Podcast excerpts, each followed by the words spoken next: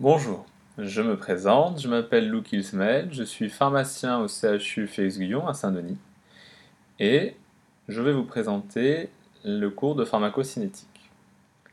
Donc ce premier podcast sera une introduction. Alors le plan que l'on va suivre, aujourd'hui donc on va voir la définition de la pharmacocinétique, nous allons voir aussi la notion de compartiment et dans les futurs podcasts nous développerons avec les notions d'absorption, nous verrons la distribution du médicament dans l'organisme, le métabolisme des médicaments, leur élimination et nous terminerons par les notions de marche thérapeutique. Alors, qu'est-ce que la pharmacocinétique? Donc la pharmacocinétique, c'est une science qui fait partie du domaine de la pharmacologie. Au niveau étymologique, ce qu'il est important de comprendre, c'est que pharmacocinétique se décompose en deux parties. Donc ça vient de pharmacon, qui veut dire médicament, et de dynamos, qui veut dire le mouvement. Donc la pharmacocinétique, c'est une science, c'est la science qui décrit le devenir du médicament à l'intérieur de l'organisme. Les objectifs de la pharmacocinétique sont multiples. Premièrement, c'est de comprendre le devenir du médicament au sein de l'organisme, et ce, afin de définir les modalités des prises. C'est important hein, de savoir comment est distribué le médicament dans l'organisme, ce qui se passe, pouvoir décider des modalités de prise, c'est-à-dire de la posologie. Et c'est aussi important pour développer de nouveaux médicaments.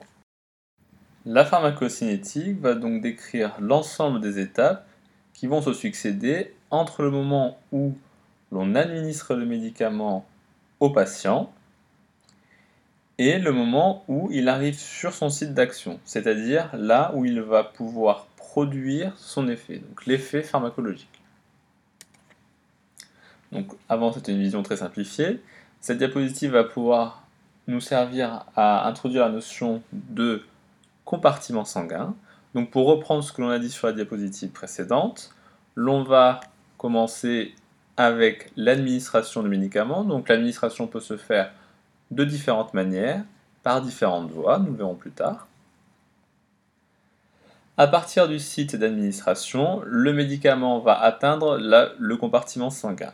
On va simplifier en disant la circulation générale. Une fois que le médicament a atteint la circulation générale, il va pouvoir se distribuer dans tout l'organisme. Deux compartiments vont nous intéresser, plus particulièrement. Le compartiment tissulaire, là où le médicament va pouvoir exercer son effet, c'est-à-dire l'organe cible, l'organe ou le tissu cible. Donc pour reprendre la diapositive d'avant, c'est là où le médicament va pouvoir exercer son effet thérapeutique, donc l'effet du principe actif.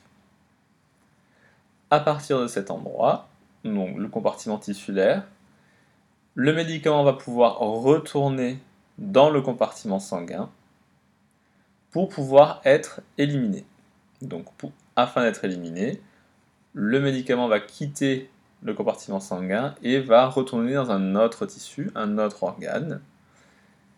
Et cet organe, lui, sera responsable de l'élimination donc du médicament, principalement de deux manières que nous verrons plus tard, soit en excrétant le médicament, soit en métabolisant le médicament. Donc cette étape va conduire à l'élimination du médicament en dehors de l'organisme.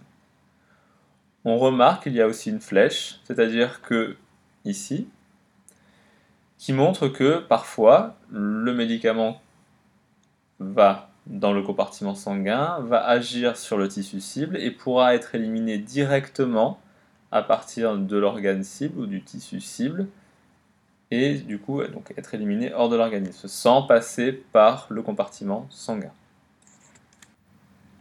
Donc, afin d'atteindre son site d'action, le médicament doit rentrer dans l'organisme. Pour cela, on peut utiliser différentes voies d'administration.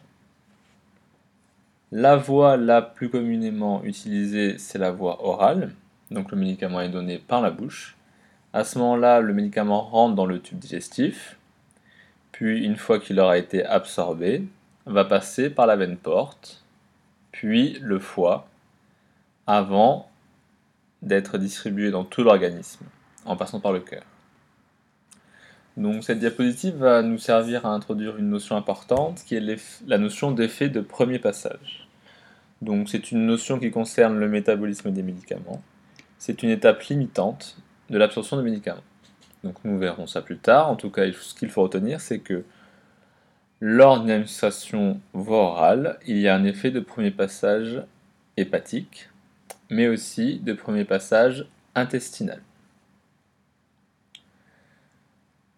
Une autre voie qui est fréquemment utilisée dans ce cas plus à l'hôpital, c'est la voie sous-cutanée, la voie intramusculaire ou la voie transdermique.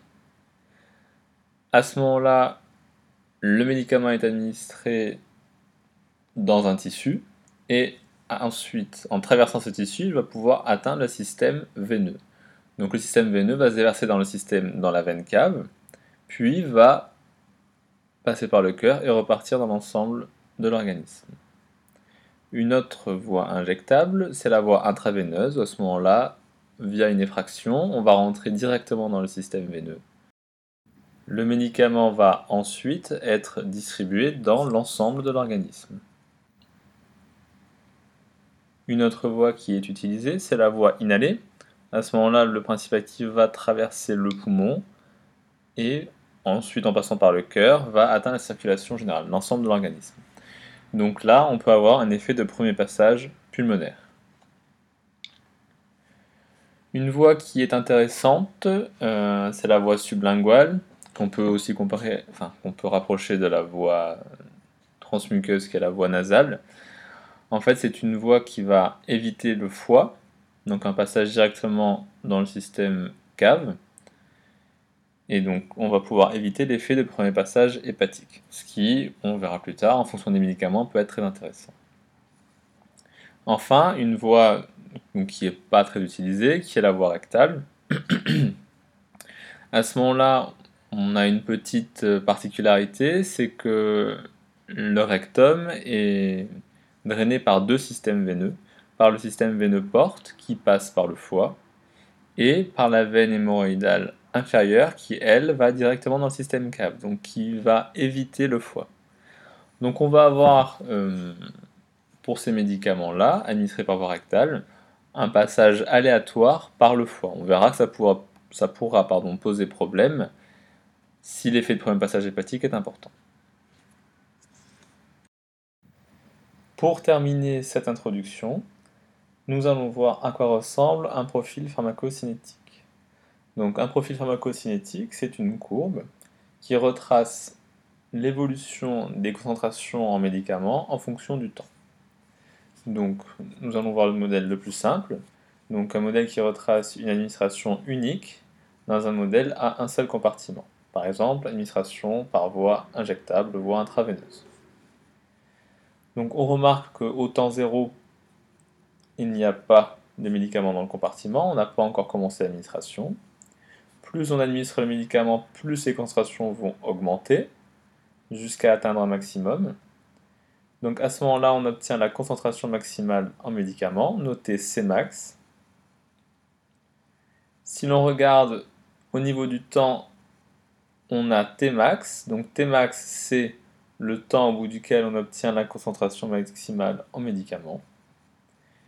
Et donc après cette phase de croissance, jusqu'à Cmax, on aura une phase de décroissance, donc une phase d'élimination.